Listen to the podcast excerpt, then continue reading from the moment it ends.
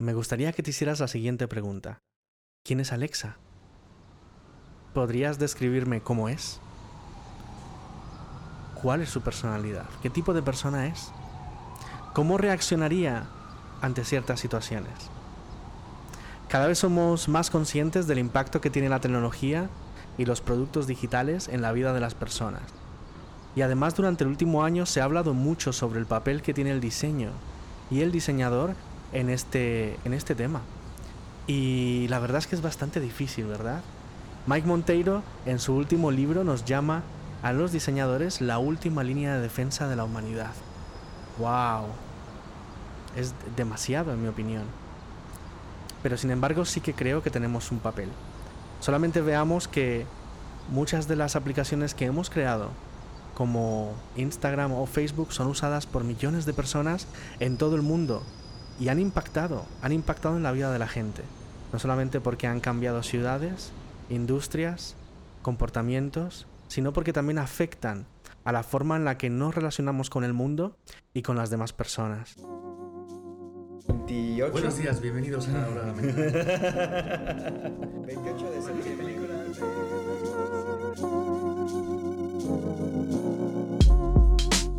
Mi nombre es Andrés Botero y estás escuchando el primer episodio de este podcast de diseño. El objetivo de este podcast es el de crear un espacio para reflexionar y pensar sobre temas que nos preocupan, que nos preocupan como diseñadores, pero que sobre todo nos preocupan como personas. Queremos además discutir de estas cosas con gente que viene desde afuera de nuestra disciplina para poder tener una perspectiva mucho más amplia y entender cómo podemos colaborar juntos para diseñar mejores productos y servicios. Hace un par de meses nos juntamos unos amigos para hablar de uno de estos temas trascendentales. Hablamos de identidad. Os voy a dejar algunos fragmentos de cómo fue esa conversación para que os hagáis una idea. considera eso que está bien y otros que van a considerar que está mal, porque no es todo blanco y negro. ¿Quién decide qué es Claro. bueno y qué es malo? O sea, Twitter va a ser una apuesta de lo que deciden ellos que es malo, y es lo que no está alineado con sus valores. Por ejemplo, o sea, una Alexa para un niño de 5 años tiene pocas diferencias con una persona. Yo sí creo que muchas veces la sensación de, de elección libre es mucho más una ilusión que una realidad. Lo que pasa es que no, no lo sabemos. Pero ahí es un dilema como de que deberían de ser imparciales las interfaces, y la imparcialidad es un valor que también deberías de diseñar conscientemente. Y el problema es que creo que no se está haciendo esa reflexión a ese nivel porque es súper costoso, porque no es rentable siempre a nivel de dinero. Creo que nunca vas a estar completo. O sea, de hecho, cuando. Digamos que cuando tú seas capaz de definirte de una forma, ya no eres eso. O sea, la, la definición para cuando llega ya es obsoleta. ¿Habéis visto esa película en la que un hombre se enamora de su sistema operativo? Ese sistema operativo se llama Samantha y Fyodor, una vez conversando con ella, se dice para sí mismo, no puedo creer que esté teniendo esta conversación con mi ordenador. A lo que Samantha responde, no es así, estás teniendo esta conversación conmigo. Esa es una de las escenas más significativas de esa película, porque habla de esa conexión emocional que Fyodor establece con Samantha. Samantha, si lo pensáis bien, proyecta una identidad. Podría definirse en términos humanos. ¿Qué piensa Samantha? ¿Quién es? ¿Qué teme? Y de repente estamos hablando de algo que es importante, que es la identidad. Pero la identidad tiene muchas aristas. Es una conversación difícil y sinceramente no estamos como diseñadores preparados para hablar de esto como un objeto de diseño. O sea, yo creo que lo de la identidad es muy interesante porque, claro, nosotros no somos psicólogos ni filósofos, ¿no? Como que hay muchos de estos aspectos en los que no podemos dar opiniones suficientemente informadas o profundas. Claro. Pero como diseñadores, yo creo que la identidad es inmensamente relevante hoy en día porque todo elemento digital, no, no sé si llamarlo elemento, pero como que todo artefacto digital hoy en día adquiere una identidad o es una variable de identidad. Entonces, claro, nuestra responsabilidad en el diseño de eso es en el de al menos entender o al menos respetar cómo eso va a impactar en las personas. Entonces, de alguna manera y sin pretenderlo, porque estoy seguro que nadie cuando diseñó Instagram estaba pensando que iba a influir en la identidad o en la forma de construir el mundo de las futuras generaciones, pero lo están haciendo. Mm. Entonces, a mí me interesa también mucho el efecto que tienen muchas cosas que a lo mejor se crean sin mayor objetivo que el de entretener, a lo mejor, pero sin embargo tienen un impacto en las personas brutal. Claro, es que yo creo que ahí diste un poco para mí en, en la clave porque yo no estoy del todo de acuerdo, o sea, quiero, quiero, me gustaría matizar lo que decías, por ejemplo, hace rato de que diseñamos identidad, porque en realidad lo- no diseñamos la identidad y de hecho me parece un poco pretencioso creer que alguien tiene poder de diseñar una identidad, incluso la propia, porque yo creo que no es solamente una cosa con intención, sino que hay muchos más factores. Pero es cierto que lo que se diseña desde el diseño digital, las interfaces, que es lo, con lo que más interactúa la gente hoy en día, con- que le permite interactuar con la tecnología, tienen un impacto que moldea identidades. Entonces, por eso es donde creo que un diseñador o diseñadora, pues, qué genial que se plantee estas cosas y tener una intencionalidad, pero luego no, no podemos controlar cómo impacta la identidad de la gente, porque solo es, es como si cualquier diseño, cualquier elemento es una pequeña bala microscópica, pero que llega a impactar a cada persona y eso moldea un pelín su identidad, pero así como, como Alexa o como pues Tinder o Instagram o todas estas interfaces con las que interactuamos son pequeñas balas, pues todo alrededor es otras balas y te moldean de una manera u otra. Eh, y, y, pues claro, decir como, no sé, cosas como que vamos a diseñar una interfaz que permita que la gente hable más con la gente, o sea, lo opuesto al Instagram, ¿no? Como de vamos a hacer que la gente salga más y que viva más su vida y que disfrute de lo feo y disfrute de lo que no es estético y tal. Pues es que creo que no se puede conseguir. Es casi un accidente que pasa con algunos o con otros. Y, y bueno, por un lado eso me, me tranquiliza porque de alguna manera me quita, un, como diseñador, ¿eh? me quita una especie de responsabilidad de que tengo que, la responsabilidad de diseñar cosas que generen buenas identidades. Y bueno, y luego está el concepto de que es una buena o mala identidad.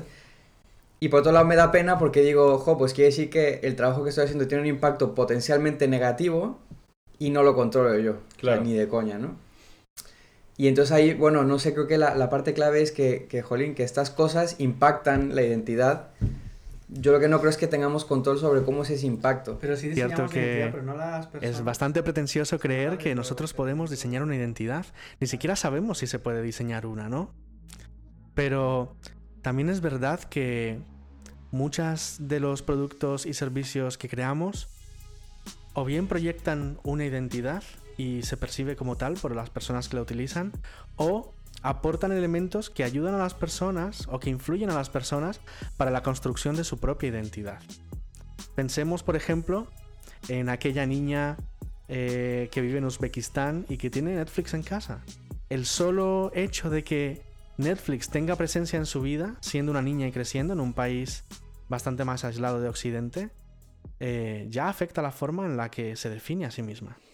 A mí me molaría, perdón André, me Sí, molaría no. mucho entender cómo otras disciplinas podrían llegar a entender este debate de identidad. Mm. Porque a lo mejor un psicólogo, su forma de entender la identidad y su impacto en la identidad, de repente es, pues yo ayudo a gente a entender su identidad y eso es un súper impacto. O a lo mejor un arquitecto es, pues yo ayudo a entender cómo los espacios y las personas se relacionan y por lo tanto se genera una identidad a partir de eso. No lo sé, que como diseñadores de repente como creamos cosas, a veces me suena que somos unos pretenciosos terribles Sí. porque decimos, ah, pues diseñemos identidad. Y es como, pues no, ¿qué rol ocupamos realmente en, el, en, ese, en, ese, en, ese, en esa máquina de creación de identidades que es la vida, ¿no? Y que, que otras disciplinas verían diferente, de otra manera, ¿no? Porque yo creo que tampoco los diseñadores somos tan, tan, eh, pues indispensables.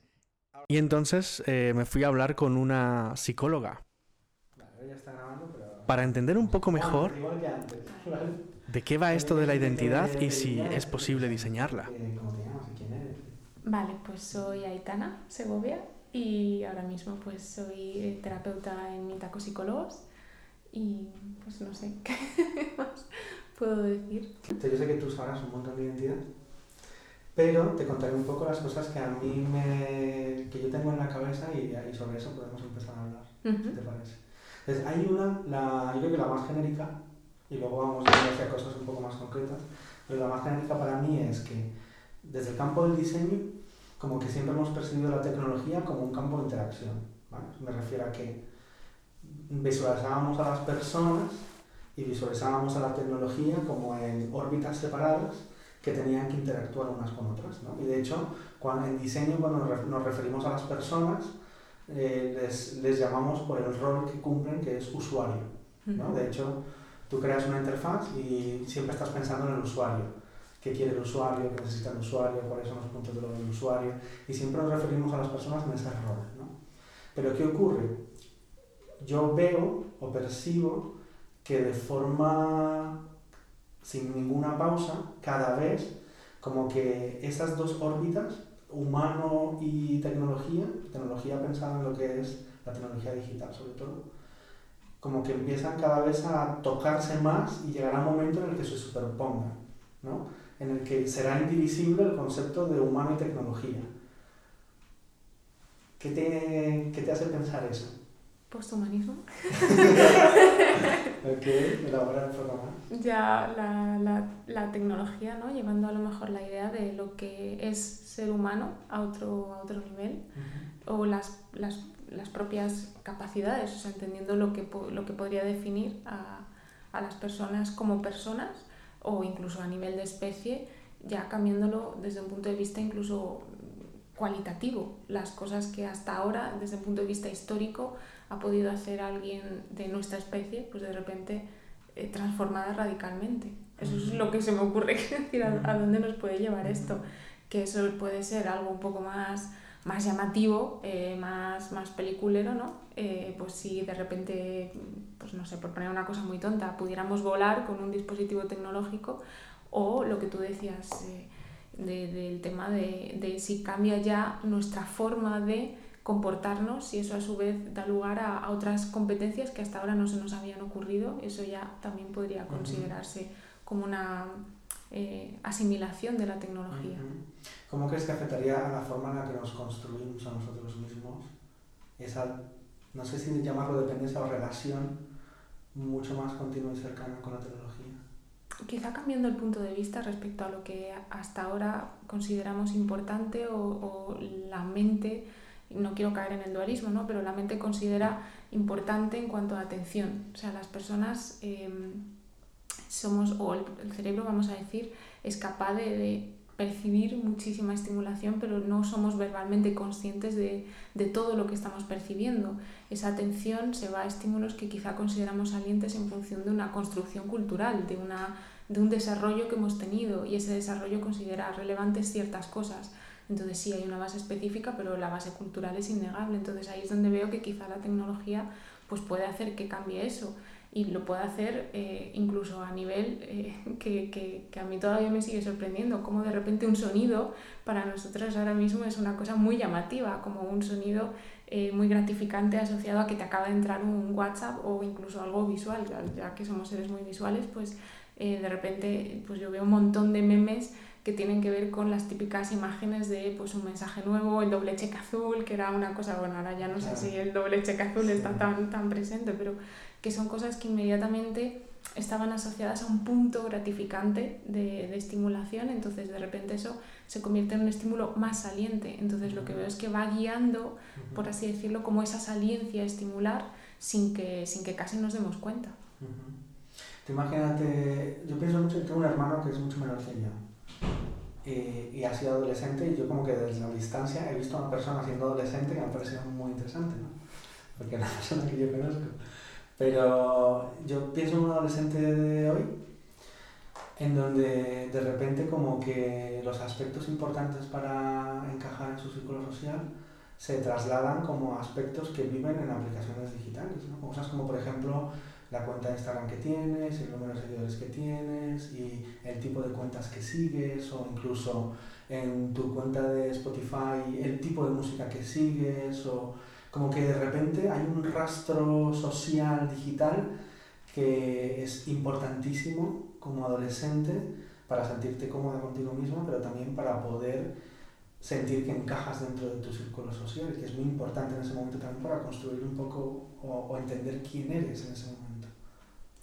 Sí, el tipo de, lo que comentábamos antes, de ir cambiando el foco y el tipo de estimulación. Eh, yo creo que sí, indudablemente antes el círculo era más pequeño porque era pues más eh, más, más físico, a lo mejor limitado a tu, a tu entorno, es que hay quizá eh, para ejemplificarlo, me acuerdo de las películas como muy típicas de los años 80, a lo mejor los Goonies, ¿no? que se ve que es el típico grupo de amigos, amigas, que te van dando ese feedback social, pero siempre en un entorno un poco más reducido. Ese feedback ahora mismo, lo que tú dices, es muchísimo más amplio y además es un feedback que no siempre es tan real, porque yo em, quizá he tenido las herramientas eh, sociales para entender pues, los gestos, las, las palabras, eh, cierto tipo de intercambio, de interacción humana, vamos a decir, eh, a, lo largo de mi infancia y saltar a ese grupo de iguales un poco más amplio, pero es que ahora de repente salto a una interacción, primero para la cual, bueno, a lo mejor si yo he sido nativa digital, pues sí que he tenido un recorrido más largo, pero igual generaciones anteriores no, con lo cual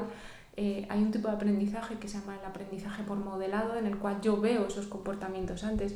Igual no los he visto, no los he visto en modelos correctos, entre comillas, con lo cual yo voy a la aventura a ver lo que puede salir de aquí, ese feedback a lo mejor puede ser terrible o puede ser de terrible, quiero decir, no el mejor para mí, o puede ser de conductas potencialmente nocivas para mí. Por ejemplo, pues por comparación social, yo creer que el modelo que estoy siguiendo, que es una influencer que tiene 500.000 seguidores, es, es lo correcto, entre comillas, pero como veo que mis iguales lo hacen, pues yo intento emular eso.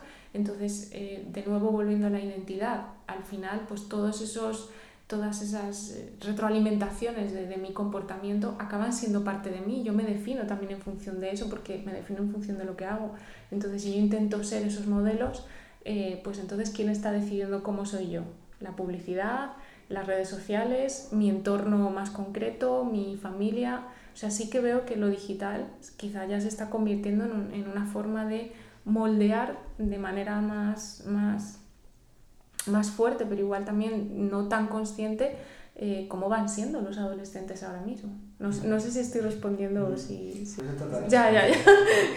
no sé si va por me resulta muy interesante, por ejemplo, ver eh, casos de adolescentes que definen quiénes son por todo lo que consumen a través de no solo su círculo social, que es como naturalmente es así, ¿no?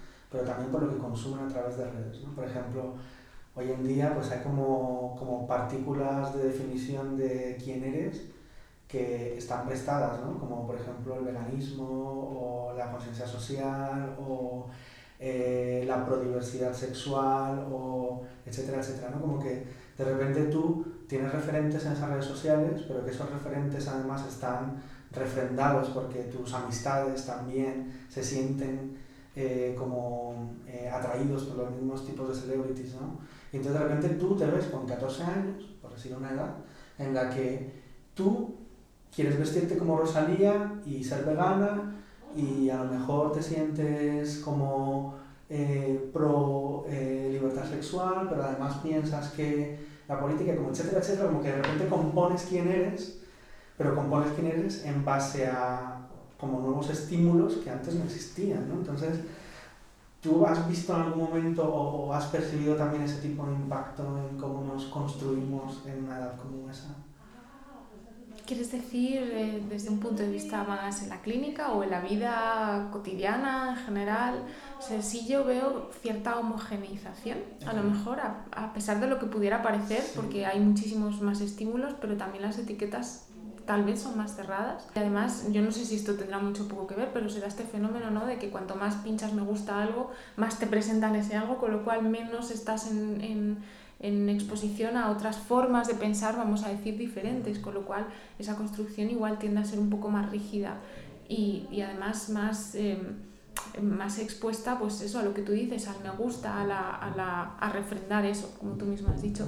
Igual antes intento como comparar no hacer la analogía de cómo se podría construir antes la identidad la veo más experiencial porque es que ahora es verdad que tú compras una etiqueta compras en el sentido de que la adoptas la haces tuya pero cuántas experiencias de ese tipo has vivido quiero decir a lo mejor sí o a lo mejor no pero eh, yo quiero ser vegana igual antes de haber sido vegana es decir porque me gusta la idea de ser vegana porque veo que, es algo que jolín, pues que me hace tener más amigos, que mola, que está muy bien, que la asocio a cosas positivas, pero como asocio cualquier otra cosa por medios publicitarios, es decir, por asociación con estímulos, pues como al final, que esos yo veo que no han cambiado tanto, que siguen siendo la amistad, el éxito, el bienestar, la alegría, pues lo que antes se asociaba a la Coca-Cola, pues ahora hay otras cosas.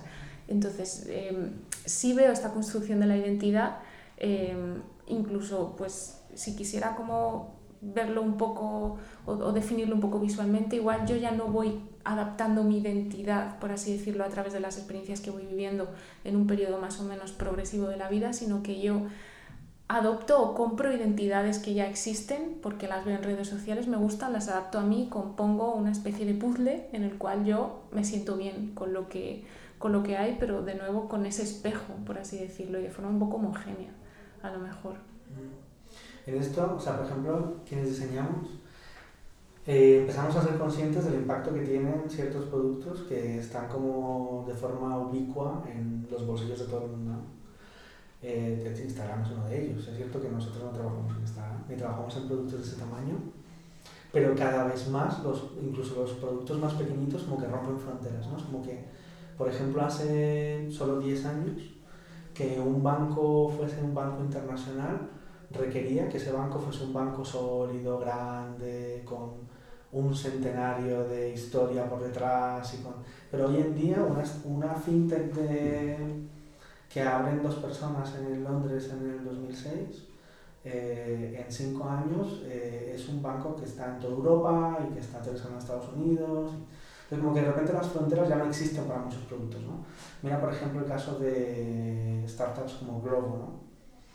eh, la de los repartidores. Pues Globo empieza en España, pero Globo ya está presente también en Latinoamérica, ¿no? En muy poco tiempo, ¿no? Lo mismo con Cabify, lo mismo con Uber, para darle un ejemplo mucho más conocido a nivel mundial. Entonces en diseño tenemos la como la reflexión de si, dado el impacto que tienen estas cosas en muchos aspectos de la vida, como que estamos hablando ahora de cómo Instagram o cómo redes sociales impactan en la forma en la que la gente ahora se etiqueta o, construye eh, o coge variables de identidad con las que construye su identidad. No sabemos si esto es una cosa que hay que prevenir y que es una decisión que hay que tomar en el momento en el que se diseña o se toman decisiones de producto, o si es algo que hay que corregir y que no podemos evitarlo. ¿Cuál sería tu postura? Estaba pensando porque, fíjate, no sé si mm, me voy a salir un poco para poder responder a esto, pero eh, eh, sin yo tener idea de economía, eh, se me ocurre el tema de que cuando em, pues, alguien tiene un monopolio ¿no? de un producto porque, porque ha encontrado un precio que se ajuste y de repente alguien rompe ese monopolio poniendo ese producto a un valor, a un valor inferior. Entonces se puede generar una guerra, por así decirlo, a medida que se va bajando lo que cuesta ese producto, porque entonces la gente va a querer siempre pagar lo menos posible, por así decirlo, gastar lo menos posible. Se me ocurre una equivalencia a nivel de, coste conductual, es decir, cuanto más fácil es algo, cuanto más accesible es algo, cuanto menos botones tienes que pulsar para conseguir ese algo, más probable es que tú lo quieras. Entonces aquí se cuestionaría mucho la libertad de elección de una persona. Si tú le estás poniendo un botón que cuesta mucho menos pulsar, pues al final, eh, casi con independencia de otras características del producto, es lo que va, es lo que va a, a primar. Entonces, eh, cómo luego eso se cuela en las vidas de la gente o lo que genere en esas vidas, eh, sí, yo creo que es algo que convendría por lo menos planificar y prever porque veo, lo veo como una especie de, de consecuencia de efecto colateral, en algunos casos positivo o negativo, no tiene por qué ser siempre negativo, pero, pero sí que veo que la potencialidad de elegir siempre lo que conductualmente tenga el menor coste, por así decirlo, o la mayor gratificación va a estar ahí y que eso o sea, puede tener otros correlatos que no sospechamos, como, como esto, pues que yo de repente eh, prefiera, o sea, prefiera ver una serie que a lo mejor me es casi completamente indiferente, pero porque es que dura 20 minutos y es el tiempo perfecto que yo tengo desde que termino de cenar hasta que me entra el sueño, eh, frente a estar haciendo otras cosas que a lo mejor desde un punto de vista racional yo creo que son mejores para mí. Eh, o incluso más gratificantes, vamos a decir, en un medio plazo, pero en ese momento lo que menos coste tiene es ver esa serie. Y eso está impactando mucho en mi vida porque está construyendo mi ocio, mi ocio, por, por así decirlo, quizá entre semana. Entonces sí, pero claro, esto, pues eso, quizá requeriría de, un estudio un poco ulterior sobre cómo es el comportamiento y cómo ese comportamiento se puede ver afectado en, en distintos plazos. Justo en este momento me acordé de aquella frase que dice que tenemos los seres humanos emociones paleolíticas, instituciones medievales y tecnología divina. Y, empezamos a hablar sobre Tristan Harris. Tristan Harris, para quienes no le conozcáis aún, es un, es un advocate de la tecnología para humanos. Estuvo trabajando durante tres o cuatro años para Google como filósofo de producto, que sé que es una posición bastante extraña, em, en la que él se encargaba de colaborar con diseñadores y con tecnólogos para crear productos que fuesen buenos, ejerciendo un juicio de valor sobre un producto. Y justamente en este momento me acordé de esto y empezamos a hablar un poco sobre Tristan Harris, sobre la tecnología persuasiva y sobre cómo la tecnología persuasiva nos moldea como seres humanos. Pues él se va de Google eh, justamente para luchar contra la tecnología persuasiva y además para crear lo que él llama frameworks de diseño para las personas en el que entendamos cómo tomar decisiones o cómo diseñar tomando decisiones para entender cómo afectan a las personas las cosas que diseñamos o los productos que usamos. Pero hay una cosa que él dice, que me ha recordado justo ahora que hablabas de los botones, él dice que quien diseña el menú elige las opciones, ¿no? porque a nadie que le pongas un menú delante se plantea si hay más opciones aparte del menú que le proponen. ¿no? Y de repente eh, su marco de decisión está definido por los cuatro botones o por la interacción que se ha planteado en el diseño. ¿no? O sea, si Instagram solo te permite dar likes y seguir a gente, y hablar con gente, pues ese es todo el marco de decisiones que tú puedes hacer en esa plataforma. ¿no? Exacto. Es así. Entonces imagínate, imagínate que tú pudieras ser parte del equipo de diseño de Instagram. Y tú imagínate que estás resolviendo algo, como por ejemplo, cómo, cómo solucionar los problemas de adicción que genera Instagram, por ejemplo, en, los adolescentes americanos. ¿no? ¿Qué, te ¿Qué te imaginas que podrías hacer ahí, ¿no? Alguien como tú. Ojo, qué interesante sería esta posibilidad. Hombre, se me ocurriría eh, inmediatamente, o sea, si tú piensas lo que es un problema de adicciones, que tú estás constantemente emitiendo la conducta porque está, eh, ha sido reforzada en el sentido de que ha sido inmediatamente seguida por una, vamos a decir, por una estimulación eh, que aumenta la probabilidad de que pues esa conducta a su vez sea emitida. Esto sé que suena un poco circular, pero entendemos que ese consecuente muchas veces es gratificante. Entonces, em, claro, la persona de la nada no va a generar la conducta de autocontrol, entonces tendría que ser la propia plataforma la que quitase esa estimulación gratificante, por ejemplo, anulándose, bloqueándose. Yo no sé si esto sería posible, esto es eh, como que la fantasía, pero imagínate que se pudiera filtrar la población y que eh, hay una serie de etiquetas que a mí me meten en un cupo de población de riesgo para estar generando un problema de adicción. Entonces, que eh, pasada una, un tiempo de uso, si se está, a lo mejor incluso podría haber otros parámetros que se podrían valorar, como cuánto tiempo estoy yo, o sea, no sé, qué interacciones estoy teniendo, si estoy viendo muchas imágenes, pero pasado cierto tiempo de uso, de repente que la aplicación se bloquee para mí, que ya yo no pueda acceder de ninguna forma la aplicación, entonces lo que hago es que no, no tengo esa estimulación, necesariamente tengo que hacer otra cosa. O esto ya sería dada, vamos a decir, ese, ese comportamiento, dada esa, esa cuantía de conducta, pero en el desarrollo, claro, es que esto supondría a lo mejor variar los parámetros como la gratificación que yo obtengo cuando estoy eh, en Instagram, o, pero es eh, la medida que a lo mejor tú comentabas antes del engagement. Es que, claro, si el producto está diseñado así, ya va a ser difícil para mí como adolescente, que además tengo como una emocionalidad más intensa, eh, no engancharme, con lo cual esto a lo mejor por mi grupo de edad también se podría modificar de tal manera que para mí la aplicación fuese un poco menos gratificante, no sé. Que también es, es, así porque es como el único patrón que hemos encontrado hasta ahora que genera un uso repetitivo, es decir, que es bueno para el negocio. Pero si fuésemos capaces de encontrar otro tipo de patrones de uso, pues a lo mejor podríamos escapar un poco del engagement.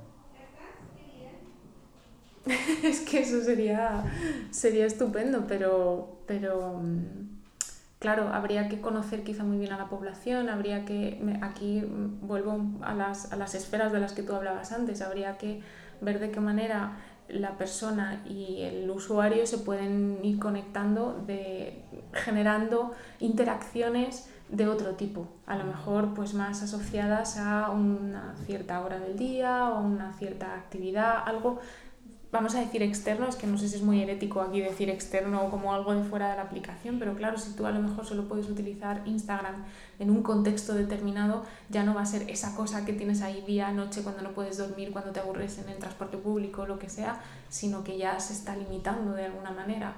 Pero eso igual también afecta al, al producto. Hay...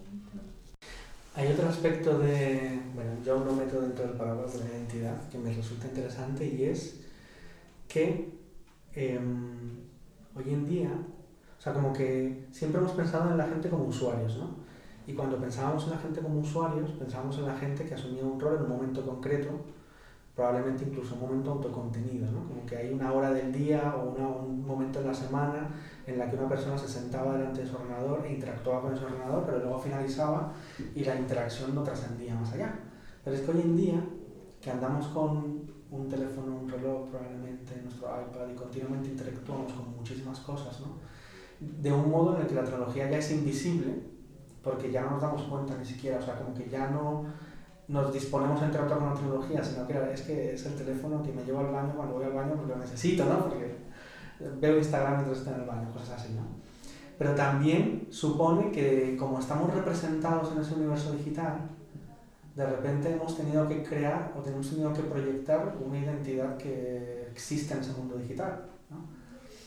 Yo creo además que es algo que todavía no hemos aprendido a hacer, ¿no? porque asumimos que la forma en, que nos, la que nos proyectamos digitalmente es equiparable a la forma en la que nos proyectamos cuando interactuamos con personas en el mundo real. Y sin embargo, pues no es así, ¿no? O sea, luego tú puedes decir cómo, cómo lo percibes, ¿no? Pero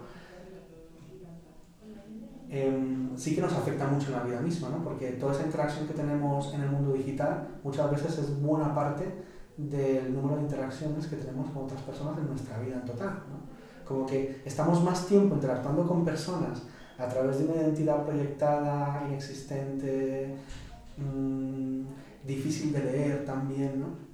Hace poco escuché un podcast en el que hablaban de muertes que se habían producido después de personas que habían visto o que odiaban a gente que conocían en internet porque lo que veían de esa persona hacía, les hacía pensar que merecían la muerte, ¿no? como una forma de, de esta persona eh, merece morir. ¿no? Y claro, es, es una percepción muy, ses, muy sesgada y muy parcial porque es muy difícil saber cómo es alguien meramente por lo que lees en su Twitter o ves en su Facebook o, ¿entiendes? Entonces como que, o sea, ¿qué te hace pensar esa, yo lo llamo, yo lo llamo identidad digital, pero ¿cómo lo percibes tú? Es que es fascinante esto porque además creo que tendría muchísimas formas de abordarse. Eh, primero, habría que plantearse qué es el yo, o sea, qué es la identidad, porque tú no, o sea, tú no eres al margen de las cosas que haces. No hay una esencia que perviva si tú dejas de hacer todo, si tú dejas de hacer todo ya no eres, con lo cual si tú pasas 10 horas al día en el mundo digital, igual es que tu identidad digital es casi todo lo que eres, con lo cual hay que ver primero eh, cuánto tiempo, qué cosas haces, qué parte de ti, vamos a decir, compone esa identidad digital. Y luego esa oposición entre lo real y digital como si fuese algo realmente tan diferente, porque es algo que yo veo muchas veces interactuar y además algo que, que tiene eh, efectos en ambas, digamos, esferas. Me estoy acordando ahora del reto este, ¿cómo se llama? La, la ballena azul, el que llevaba a adolescentes eventualmente al, al suicidio, que, que, es algo que ocurre en la vida real y sin embargo... Eh, había quizá adultos en ese momento que no entendían que algo digital hubiese podido arrastrar a alguien al suicidio en la vida real, cuando es que esa vida digital también estaba siendo real. Entonces, eh, también aquí veo que habría que preguntarse eh, cómo lo ven personas, primero, que, que, hayan sido o no nativos digitales y luego en diferentes grupos de edad. Y yo estoy segura de que con la edad que tengo no lo puedo ver igual que una persona que ahora mismo tenga 14 años. Es que estaba pensando en, en una serie, no sé si tú, si tú la habrás visto, que se llama algo así como Years and Years. Eh, hay una escena en la que una, una de, las, de las protagonistas, que es una adolescente, eh, tiene todo el tiempo el, un filtro, como sí. de los filtros ahora de Instagram, pero lo tiene en la vida real, no es como un holograma. Entonces su, su, rostro, cuando ella está a lo mejor triste, es la forma que ella tiene de expresar emociones, el filtro cambia. Creo que es como un perrito, se le ponen las orejas más bajas, sí. le cambian los ojos. Sí. Al final... Eh, de lo que se trata, ¿no? una de las cosas de, cuando hablamos de, de identidad eh, es de eh, conjuntos, vamos a decir, de reglas sobre interacciones que las otras personas saben sobre nosotros. Es decir, aprendemos algunas que son muy básicas, muy, muy universales podríamos decir, que es cómo me comporto ¿no? cuando estoy triste. ¿Por qué? Porque como al final vivo en un grupo, yo necesito comunicar esa tristeza para que la gente sepa cómo comportarse conmigo. Entonces, eh, esto llevado a lo digital, pues me imagino que tendría que ver con primero que la plataforma o el sistema me ofreciera diferentes alternativas que también va en la línea de lo que hablábamos antes. Si ya me las cierra, a lo mejor incluso hasta está determinando cuánto o hasta cuánto yo me puedo sentir de mal si me da la opción de, de solo regular. De hecho, en Facebook, en muchas redes, eh, está preseleccionado el tipo de reacciones que puedes tener. Exactamente, y esto que, que pudiera llegar a tener un correlato de, de, autocontrol emocional, sabemos que el autocontrol emocional funciona verbalmente, ¿no? Como yo me verbalizo interna o externamente las emociones, influye en cómo las siento, pues es que esto viniera predefinido por una plataforma que ni siquiera tuviera que ser verbal, que pudiera ser visual, es decir, que a mí me ofrezca una forma de... Eh, eh, comunicarme visualmente o de presentarme visualmente que el resto de personas pudiera, gracias a eso, hacer ciertas atribuciones sobre mí. Pues que yo soy una persona que más habitualmente me presento de forma alegre, entre comillas, o a través de algo que la plataforma considera alegre. O sea, al final las personas creo que tenemos mucha habilidad para detectar estos matices comportamentales. O sea, yo mm, en su momento pues eh, he pasado tiempo en foros o tiempo en chats, entonces eh, al final por la manera de escribir, a pesar de que es algo muy aprosódico, detectas cómo está una persona, si se le escribe más, escribe menos, utiliza una carita, no tal.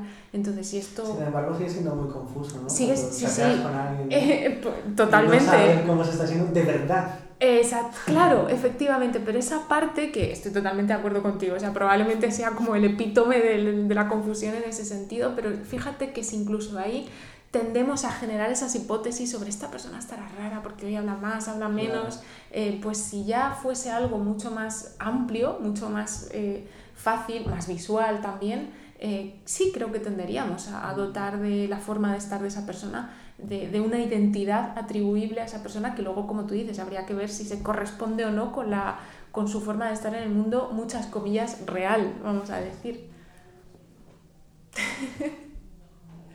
Hay otro aspecto que también es interesante de la identidad y es, por ejemplo, hablamos antes de Alexa, ¿no? O de cualquier tipo de asistente virtual, cada vez más omnipresente, ¿no? Pero hablemos de Alexa, de Siri, de Cortana, como todos los que existen, ¿no? Que son potentes.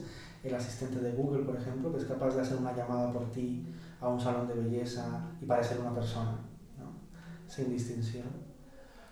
Mm cuando diseñamos ese tipo de,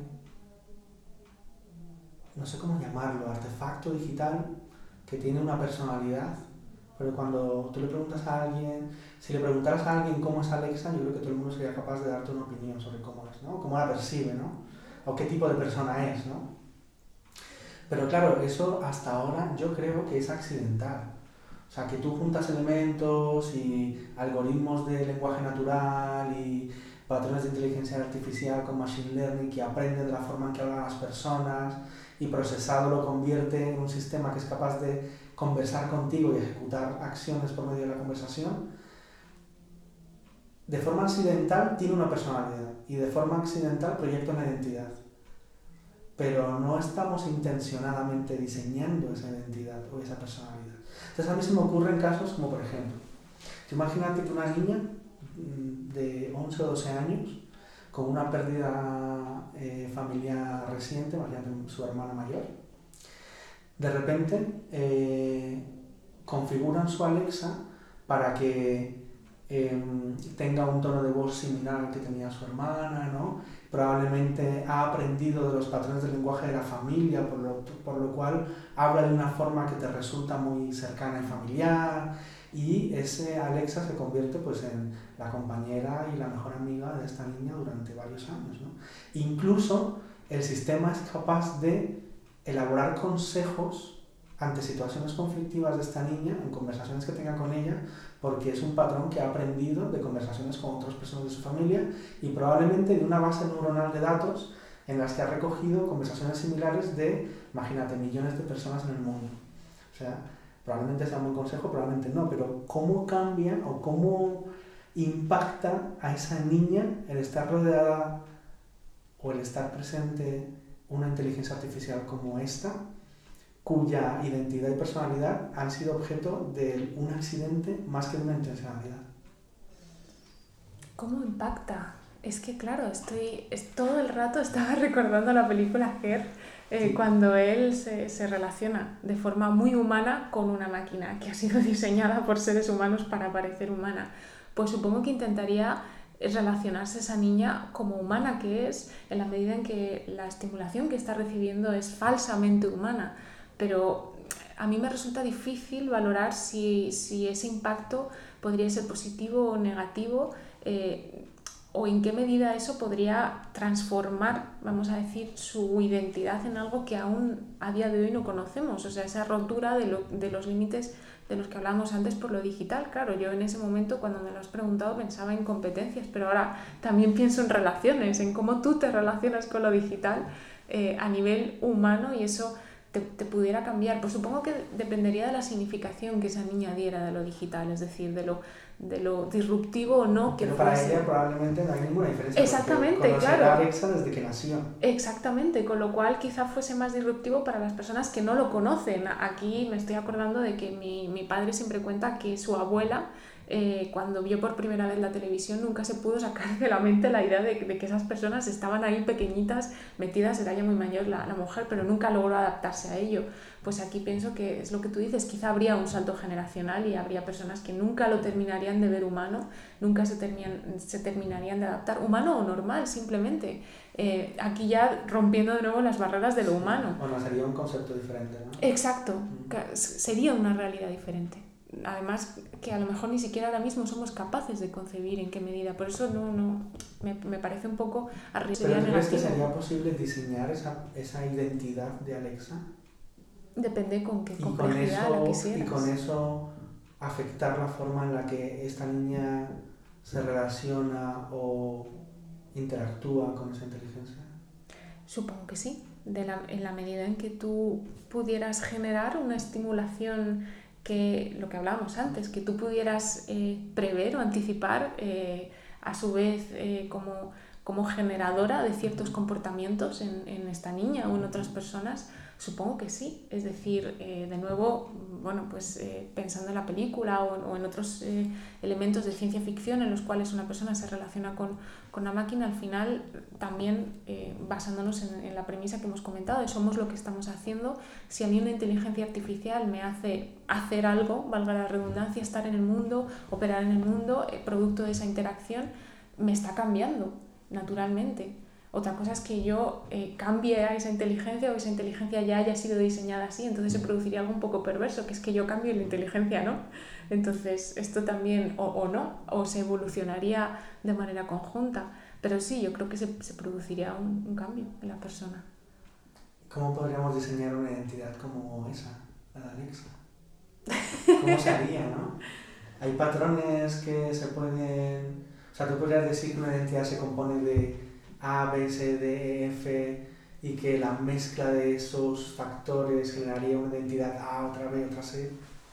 Es que de nuevo eh, esto nos conduce a la idea que hasta cierto punto tiene una utilidad comunicativa de estar en el mundo, de que la, la personalidad es algo cerrado, algo eh, eh, que se puede descomponer en rasgos. Eh, evidentemente, si tuviéramos que diseñar una inteligencia, tendríamos que partir de algún modelo manejable, entonces este parecería el más apropiado. Eh, se me hace complicado ahora mismo, o sea, creo que sería una tarea muy, muy titánica, muy, muy difícil, eh, pero supongo que, que se podrían hacer aproximaciones partiendo pues eso de, de aislar esas estimulaciones que para cierta persona, cierto grupo de edad, cierta eh, tendencia conductual, pues pudiera elicitar a su vez pues una serie de sentimientos o generar una serie de embargo es algo que ya estamos conductas. haciendo, ¿no? En cierta medida, pero lo estamos haciendo. en cierta medida, lo que hablábamos antes de Instagram, pues no deja de ser una manera de, de entrar en las vidas de las personas para que hagan cosas que antes de Instagram ni se habían Sí. planteado hacer. Incluso eh, yo me imagino en ocasiones en las que interactuaremos con inteligencias artificiales sin darnos cuenta de que no estamos tratando con una persona. O sea, mira, no sé si viste, probablemente no, pero en la presentación del evento de Google hace un par de años así, cuando presentaron su asistente, eh, el ejemplo de demostración fue pedirle al asistente que le, cogiera cita en la peluquería para las dos un día concreto, ¿no? Entonces el asistente hace una llamada a una peluquería eh, y empieza a interactuar con la persona que contesta diciéndole, eh, llamaba para reservar un corte de pelo, eh, lo quiero el martes a las 10. Entonces había, o sea, no era mecánico porque la persona de la peluquería decía, no, a las 10 lo tengo. Entonces decía, la máquina respondía, podría ser antes de las 10 o entre las 10 y las 12, como que tomaba decisiones y alteraba eh, la conversación según podía dentro del parámetro marcado por el usuario. ¿no? Pero lo más gracioso de todo es que durante toda la conversación esa persona de la peluquería no se dio cuenta de que estaba hablando con una máquina. Y además, la forma en la que la máquina conversaba utilizaba modulaciones del lenguaje naturales. Cosas como eh, esto, ah, ujú, que, hacen, que te hacen pensar que estás hablando con una persona que está pensando. Pero el hecho de... pero no está pensando. Porque es un algoritmo ya definido.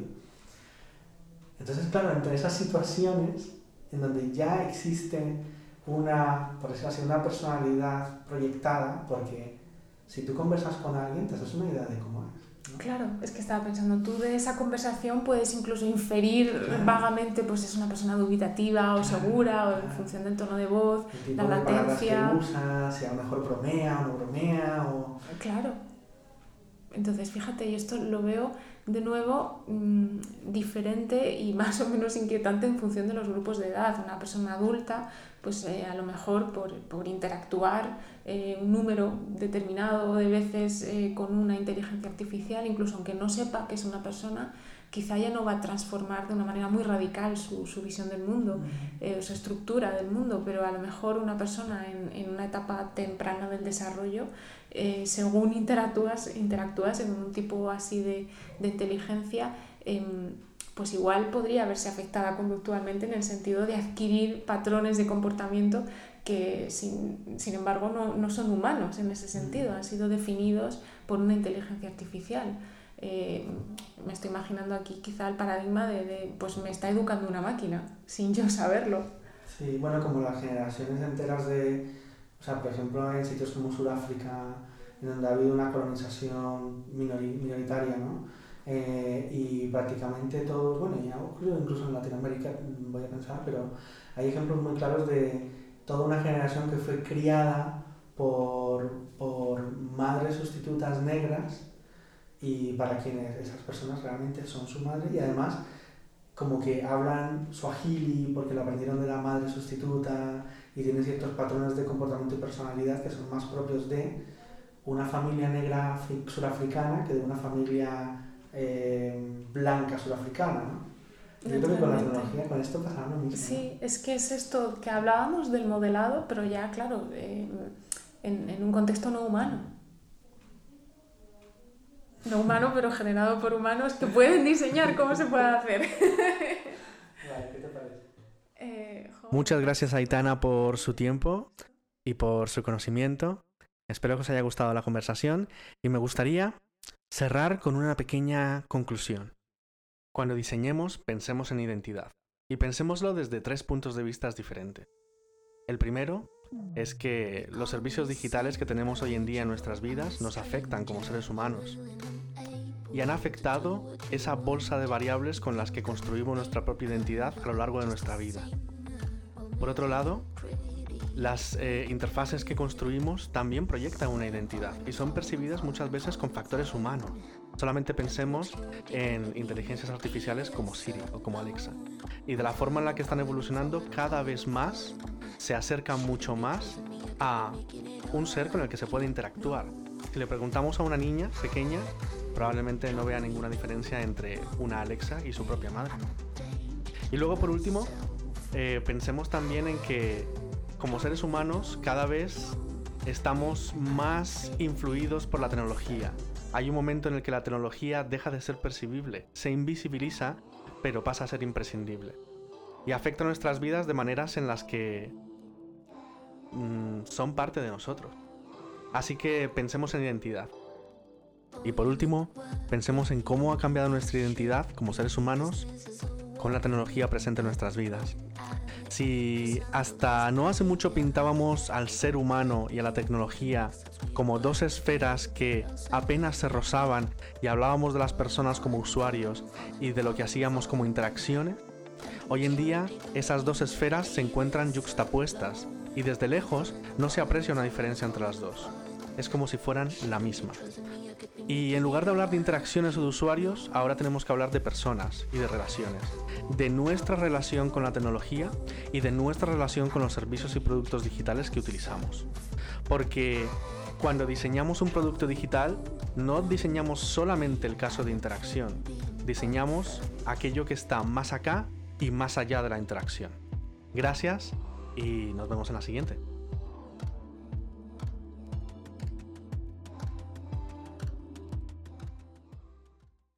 Ah, y otra cosa, agradecimientos. Muchas gracias a David Sainz, Andrei Hillebrand, Esther Charandio, amigas y amigos que me habéis servido de inspiración, con quienes he hablado de esto muchas veces, a quienes os he dado la lata con estas ideas locas. Y si queréis participar en este podcast, tan solo tenéis que escribirme. La idea es que saquemos temas que nos interesen, exploremos un poco acerca de ellos, reflexionemos y lo pongamos a disposición de todas las personas para que cada uno se sienta inspirado, provocado o motivado por lo que escuche. Así que nada, ahora sí, adiós.